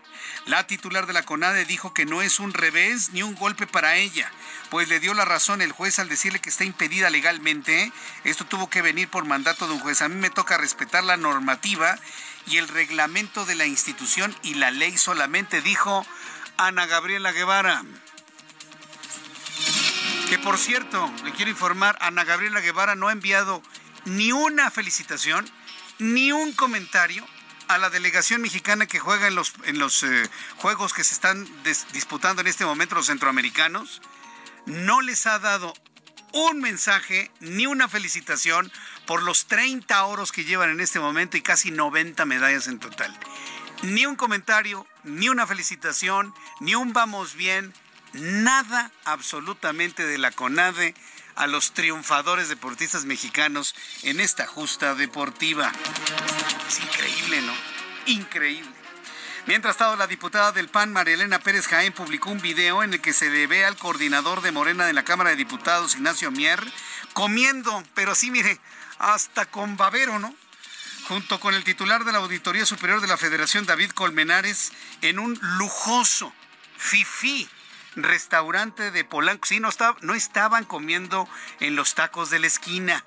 No, no, no. Estaban en un restaurante de lujo, de alta gama, como se le llaman, donde cada quien paga cuentas de 1.500, 2.000 pesos por persona. ¿eh?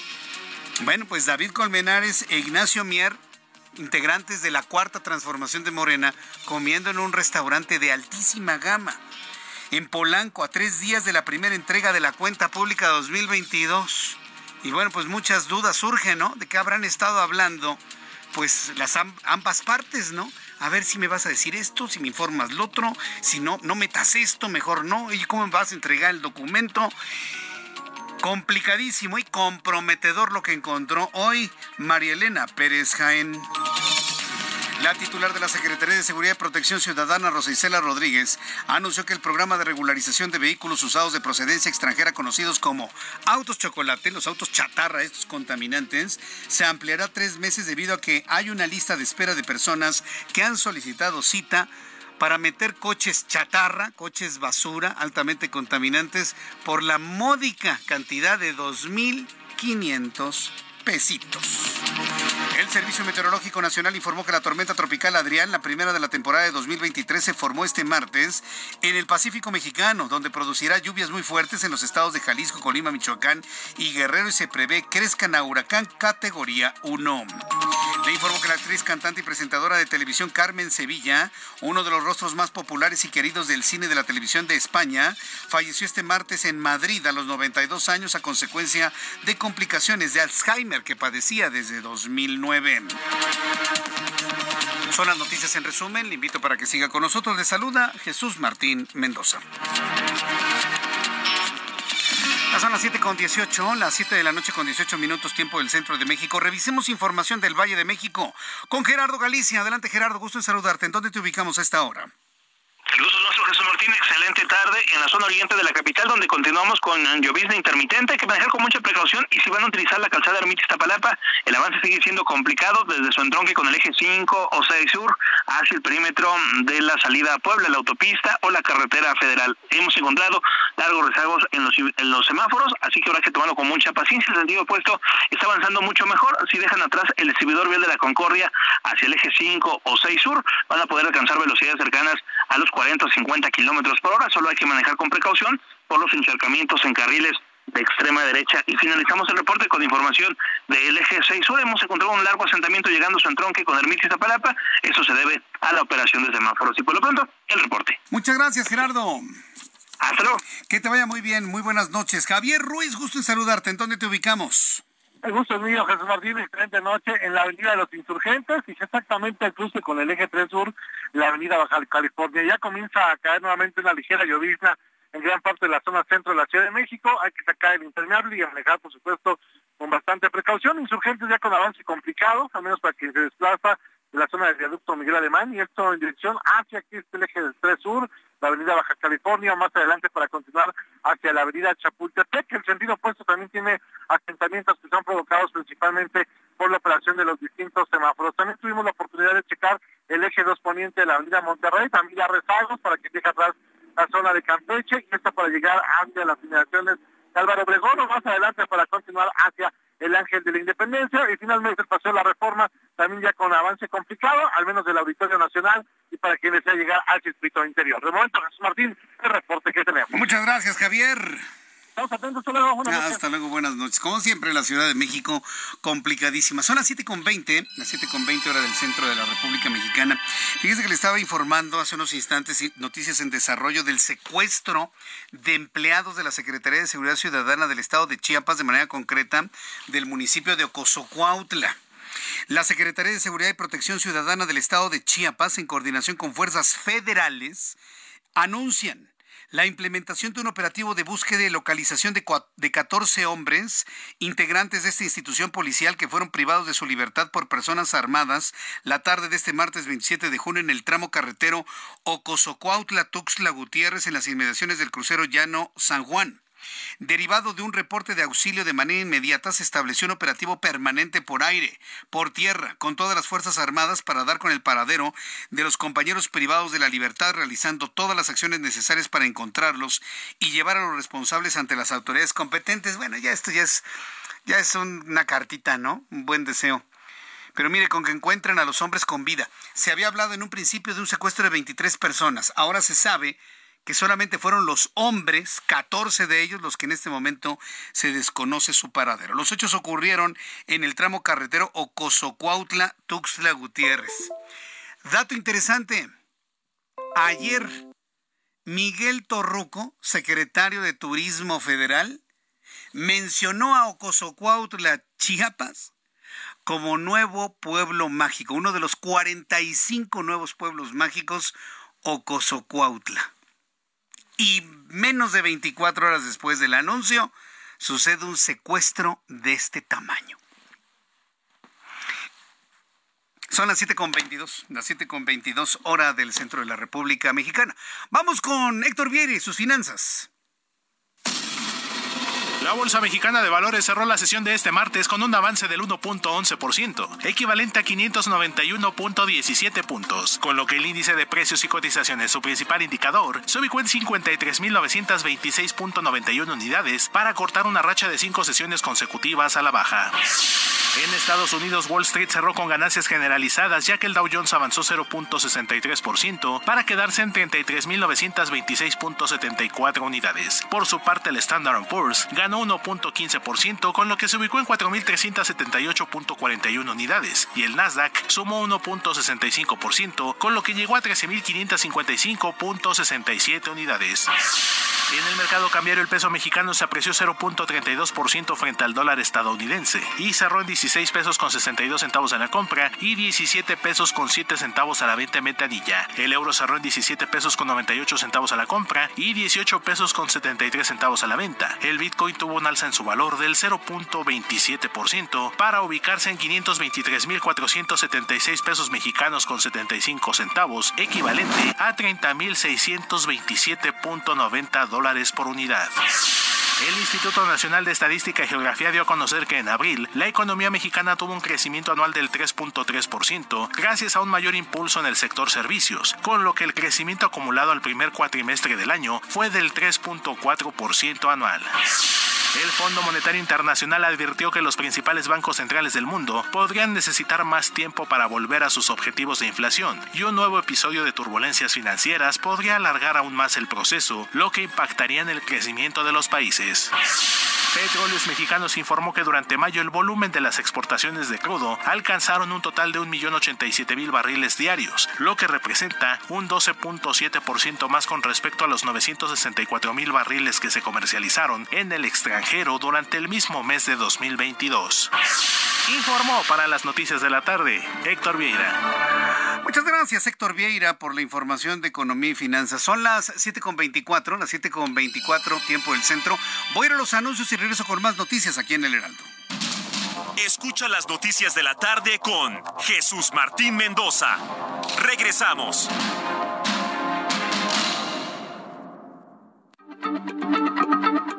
Heraldo Radio, la H se lee, se comparte, se ve y ahora también se escucha.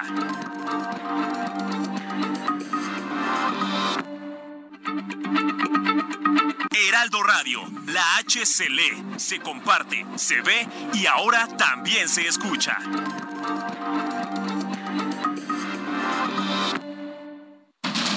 Continúa Heraldo Noticias de la tarde con Jesús Martín Mendoza.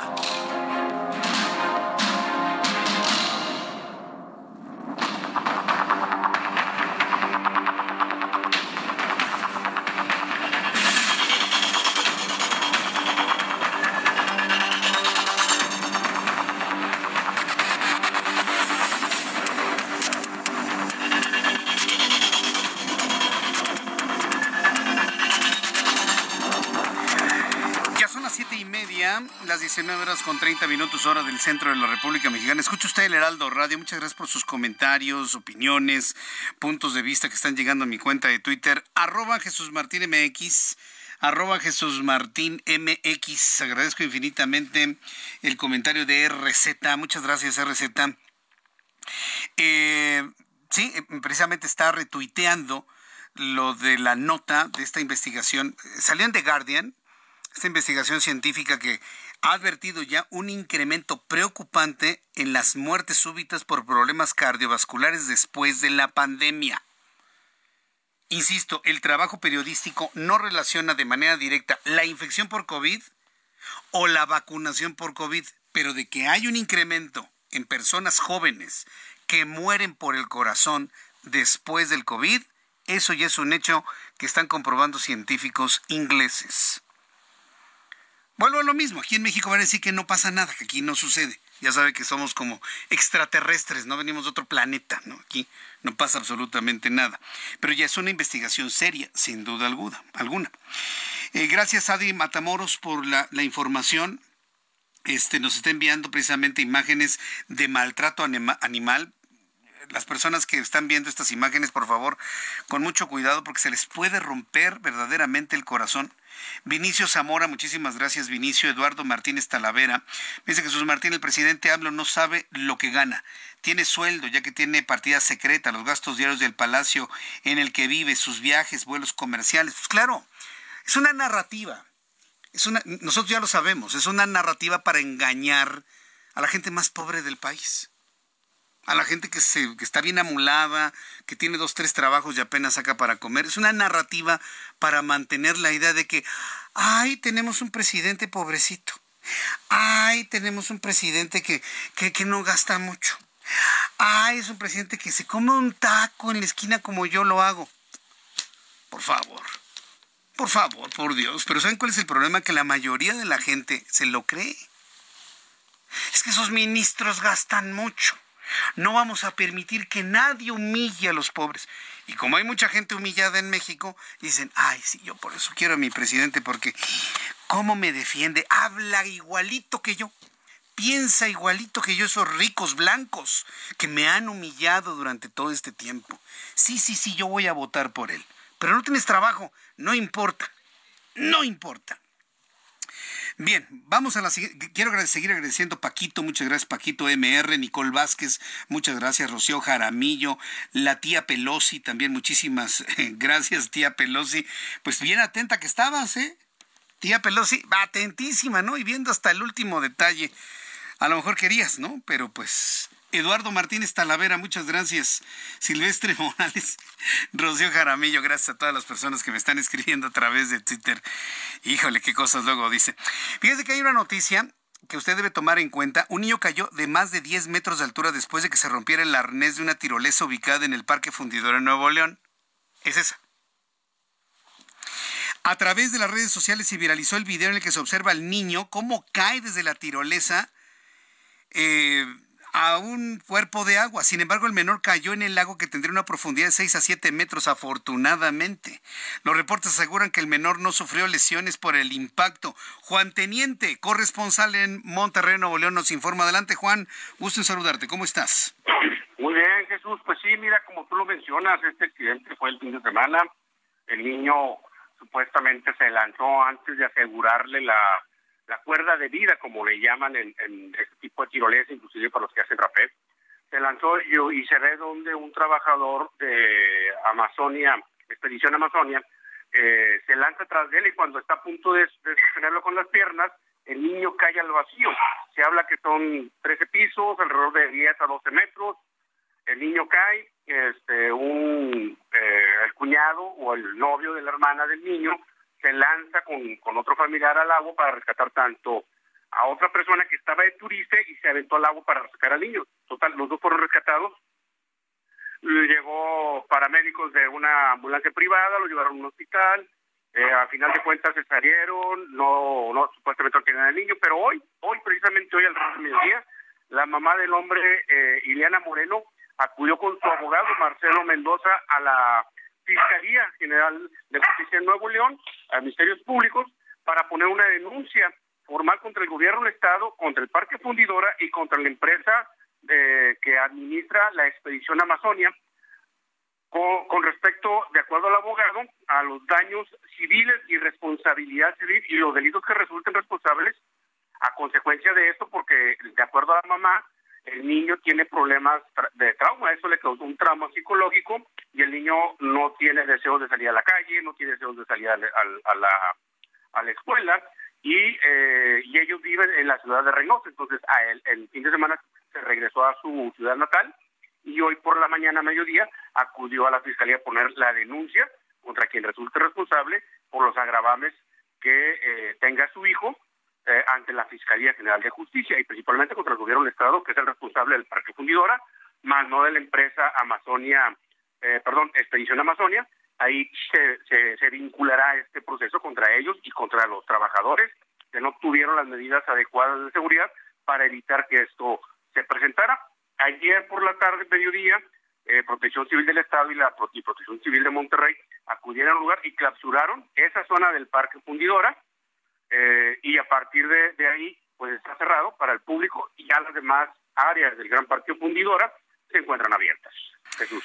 Vaya, pues pobre niño, ¿eh? Porque siempre traduce. Entonces, es que no le pasó nada, ¿cómo no? Tiene un trauma que podría ser irreversible si no se atiende de manera oportuna.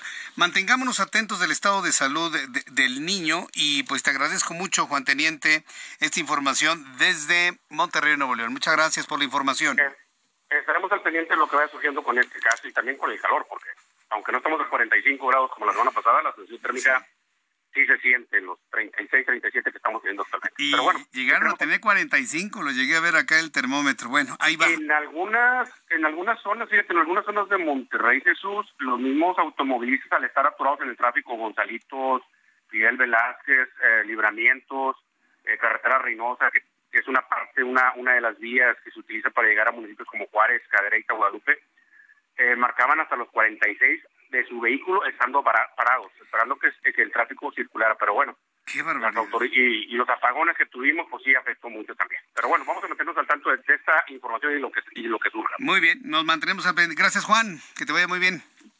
Buenas tardes. Buenas tardes, nuestros amigos en Monterrey, Nuevo León. Ya son las 7.38. Le adelantaba que ya todo este anuncio del Frente Amplio por México, pues ha provocado que veamos y aparezcan en la escena mediática varios hombres y mujeres que aspiran a la candidatura presidencial de la oposición para 2024. Hoy aquí en el estudio, Ángel Arellano Peralta, quien nos tiene una revisión muy completa de quiénes son esos hombres y mujeres. Ángel, ¿cómo estás? Bienvenido. Muy bien, gracias Jesús. Así es, vamos a hacer un, después de que ya están las reglas, vamos a ver quiénes, a escuchar quiénes están aspirando por la candidatura de la coalición PRI-PAN-PRD. Santiago Krill, presidente de la Cámara de Diputados, panista, tiene 68 años, nació en la Ciudad de México. Algunos de sus familiares destacaron en la vida política, particularmente allá en Chihuahua. Es abogado por la UNAM con especialidad en el extranjero. Fue consejero del IFE, candidato a jefe de gobierno en 1999 por la Ciudad de México cuando ganó López Obrador, secretario de Gobernación con Vicente Fox, precandidato a la presidencia en 2006 y diputado constituyente en la Ciudad de México. Xochitl Galvez, senadora del PAN, nació en Tepatepec, Hidalgo, tiene 60 años, estudió ingeniería por la UNAM, es empresaria, con Vicente Fox dirigió la Comisión Nacional para el Desarrollo de Pueblos Indígenas. En 2010, recordarás, fue candidata al gobierno de Hidalgo, compitió contra Miguel Ángel Osorio Chong, fue delegada en Miguel Hidalgo también. Otro panista, Francisco García Cabeza de Vaca, es eh, pues eh, otro de los aspirantes, fue alcalde de Reynosa, gobernador de Tamaulipas, diputado, senador, tiene 55 años. Lili Telles, también 55 años. Ella es originaria de Hermosillo, Sonora. Ha desarrollado su carrera prácticamente en TV Azteca, 15 años estuvo en esa empresa como periodista. En el año 2000 sufrió un atentado a balazos del cual salió librada gracias a sus escoltas quienes resultaron heridos. En 2018 llegó al Senado por Morena pero en 2020 se incorporó a la bancada del PAN por diferencias con el partido del presidente. Gabriel, Cuadri, de 68 años, quien pues apenas fue eh, integrado al Partido Acción Nacional, es ingeniero, economista, investigador, activista ambientalista, 68 años, fue candidato presidencial de Nueva Alianza en 2012. Por el PRI, quienes aspiran, Beatriz Paredes, senadora de 69 años, socióloga por la UNAM, fue diputada local varias veces allá en Tlaxcala, diputada federal, senadora, especialista en relaciones exteriores, fue embajadora de Cuba y Brasil. En 1987 fue gobernadora de Tlaxcala, fue así la segunda mujer gobernadora en la historia de México, fue presidenta del PRI también. Enrique de la Madrid, hijo del expresidente Miguel de la Madrid y de Paloma Cordero, fue secretario de Turismo con Peña Nieto, 60 años, nació en la Ciudad de México, es abogado por la UNAM, dirigió Bancomex, Financiera Rural, entre otros cargos. La senadora Claudia Ruiz Macié, con quien platicaste hace unos minutos, es hija de Adriana Salinas de Gortari y del exgobernador de Guerrero y exsecretario general del PRI, José Francisco Ruiz Macié, asesinado en 1994. Su tío es Carlos Salinas de Gortari, secretaria de Turismo con Peña Nieto, también de Relaciones Exteriores. Ella tiene 50 años, nació en la Ciudad de México, fue presidente del PRI, secretaria general del partido. José Ángel Gurría nació en Tampico, Tamaulipas, tiene 73 años, es economista por la UNAM. Con Ernesto Cedillo fue secretario de Relaciones Exteriores y de Hacienda. Eh, por el PRD, Miguel Ángel Mancera, actualmente senador, estudió Derecho por la UNAM, en donde se, se doctoró, tiene 57 años, fue procurador del Distrito Federal de la gestión de Marcelo Ebrard, ganó las elecciones para jefe de gobierno de la Ciudad de México en 2012. A él le tocó enfrentar los sismos del 2017, Jesús Martín. Y finalmente, el perredista Silvano Aureoles, también 57 años, gobernador de Michoacán, fue, fue gobernador de Michoacán, presidente municipal de Zitácuaro, ha sido diputado y senador, es ingeniero agrónomo y maestro en ciencias por la Universidad de Chapingo. Y todos dicen que si no quedan, van a apoyar que sí queden, ¿no? Sí. Todos ya veremos, ya veremos. Ya veremos, ¿verdad? Así que un recuerdo a la trayectoria de estos políticos, Jesús. Me parece muy bien. Siempre es importante conocer apellidos completos y trayectorias completas para poder también tener una buena memoria. Muchas gracias, Ángel. Gracias, Jesús. Gracias, Ángel Arellano Peralta, hoy aquí en el Heraldo Radio haciendo un recuento me parece que es justísimo, ¿no? Este, de recuerdo de lo que son los datos eh, curriculares más importantes de cada uno de los que aspiran. Hoy platiqué con Enrique de la Madrid en televisión y la verdad es que yo creo que si no es que el único, ¿eh? de todos los aspirantes del Frente Amplio por México que se mostró, dice, completamente convencido del proceso de selección de candidato. Y lo vi muy confiado, lo vi muy, muy echado para adelante y, puedo decirle, muy confiado en que va a ganar todo el proceso. ¿eh? lo vi con una gran confianza.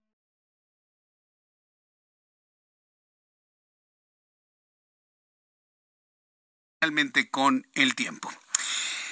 ¿Se acuerda usted de Hugo López Gatel? Y le pregunto si se acuerda de él porque por lo menos en este programa de noticias lo ignoramos completamente. Sí, yo creo que un hombre que no ha que, no tomó las decisiones necesarias y se dedicó a barbear al presidente, pues no merece la más mínima atención. Pero llega a generar elementos de noticia el señor Hugo López Gatel subsecretario de salud, todavía subsecretario de salud, ya se van, ya se van, ya se van, ya se van, ya se van. Informó que la vacuna contra COVID-19 estará en el cuadro básico para su aplicación a mediados del próximo mes de octubre y se aplicará a la par de las dosis contra la influenza por la temporada invernal. Eso es lo que comenta él. Es como si yo le dijera, es como si yo le dijera, este, fíjense que para el día de mañana voy a tener un programa de noticias a las 2 de la tarde en el Alto Televisión y voy a tener varias entrevistas. Ah, y a las 6 de la tarde, esto es muy importante que lo sepa, les anuncio, voy a tener un programa de noticias a las 6 de la tarde que va a durar dos horas. Y vamos a tener dos resúmenes de noticias y espero tener unas tres entrevistas para presentarle a usted. Claro, esto es importante que lo tome en cuenta con comentarios de las personas que me envíen mensajes a mi cuenta de Twitter. Es lo mismo que está haciendo Hugo López Gatel, describir el trabajo que tiene que hacer. Punto. ¿Qué es lo extraordinario de eso? Absolutamente nada. Tengo en la línea telefónica a la doctora Diana, Diana Guarneros. Ella es médico pediatra, 14 años de experiencia en la industria farmacéutica, más de 12 años en el área de las vacunas. Estimada doctora Guarneros, me da mucho gusto saludarla. Bienvenida al Heraldo. ¿Cómo está? Muy buenas noches. Buenas noches, Jesús Martín. ¿Qué tal? Yo muy bien, muchísimas gracias. ¿Tú cómo estás? Con mucho gusto de saludarla. Y bueno, primera pregunta, creo que era lógico, totalmente lógico, que si el COVID-19 se iba a convertir en una enfermedad con la cual vamos a coexistir el resto de nuestras vidas, pues es lógico que aparezca en un cuadro básico de vacunación, la vacuna. Es correcto y la verdad es que es algo muy esperado. No necesariamente tendría que haber sucedido de esa manera, sin embargo es, es una, una gran noticia para nosotros como mexicanos el que sea considerada esta vacuna como una vacuna dentro del Programa Nacional de Inmunizaciones.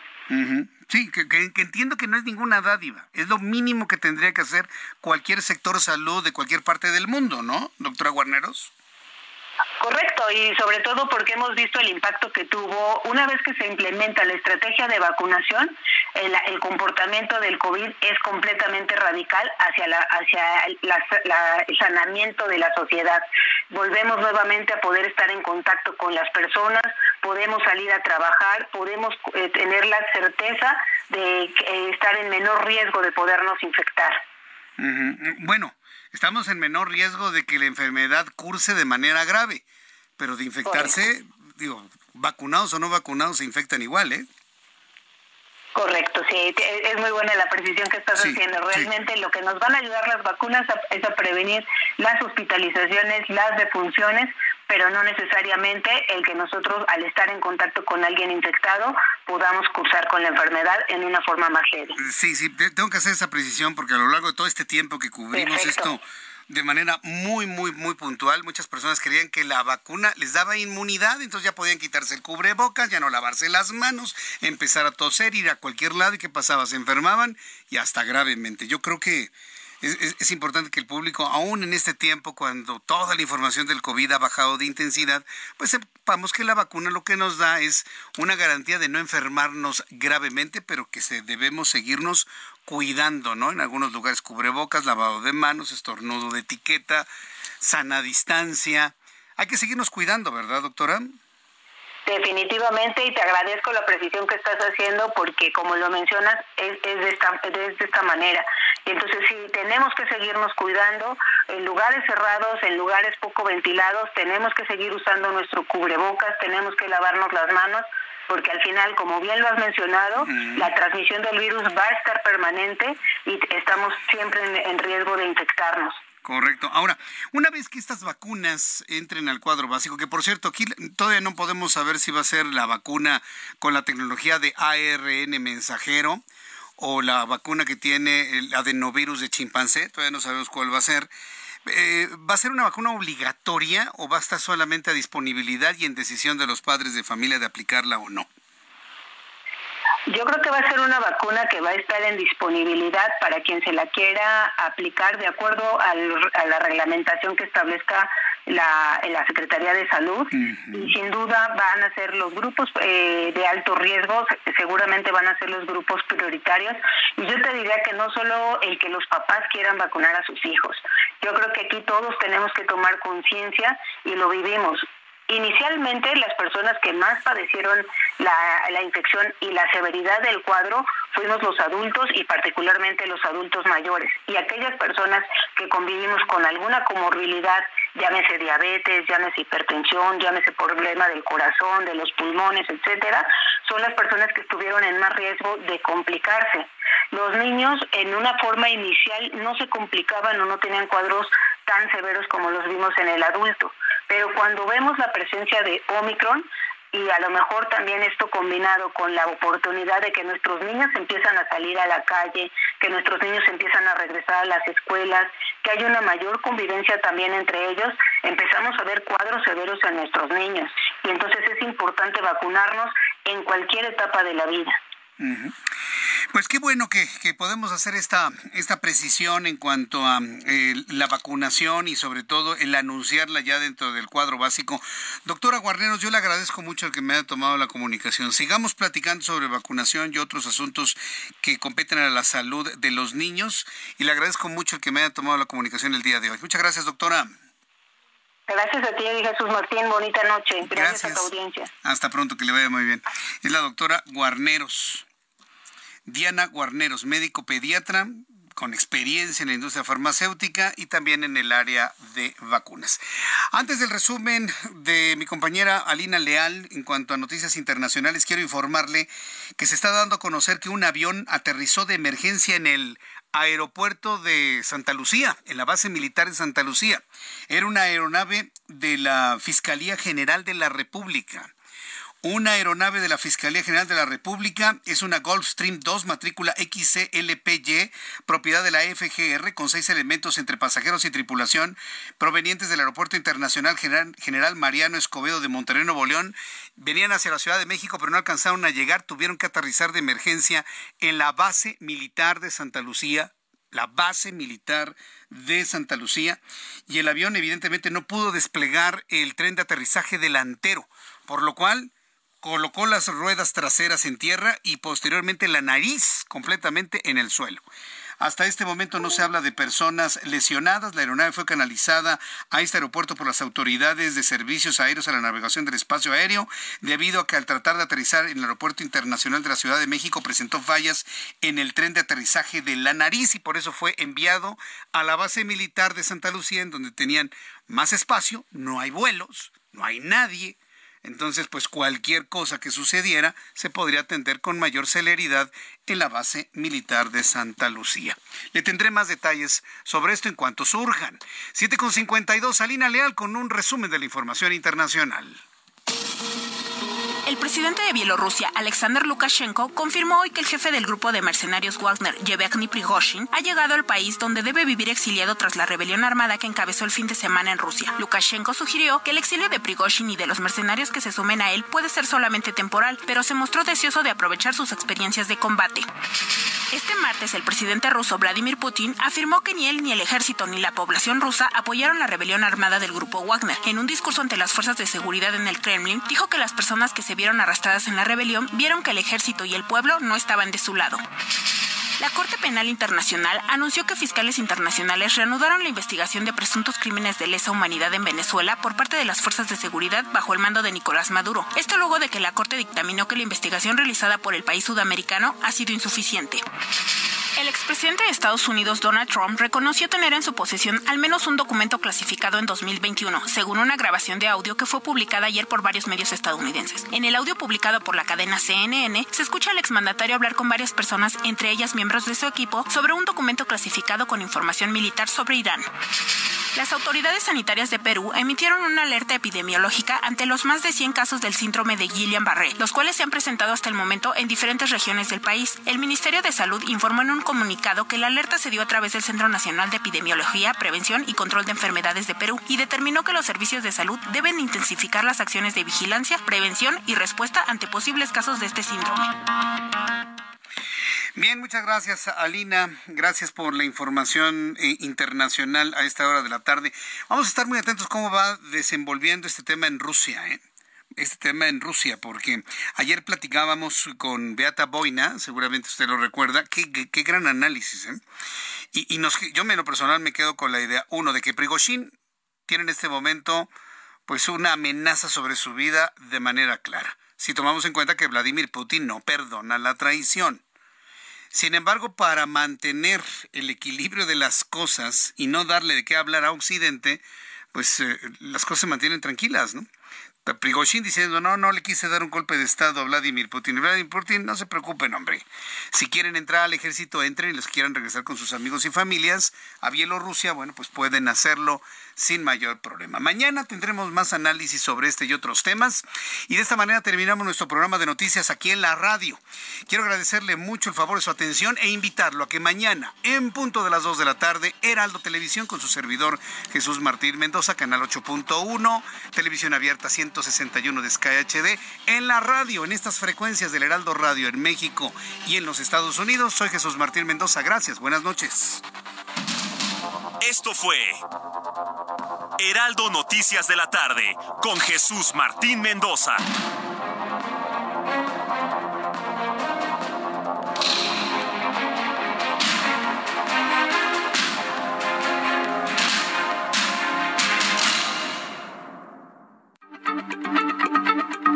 Heraldo Radio, la H se lee, se comparte, se ve y ahora también se escucha.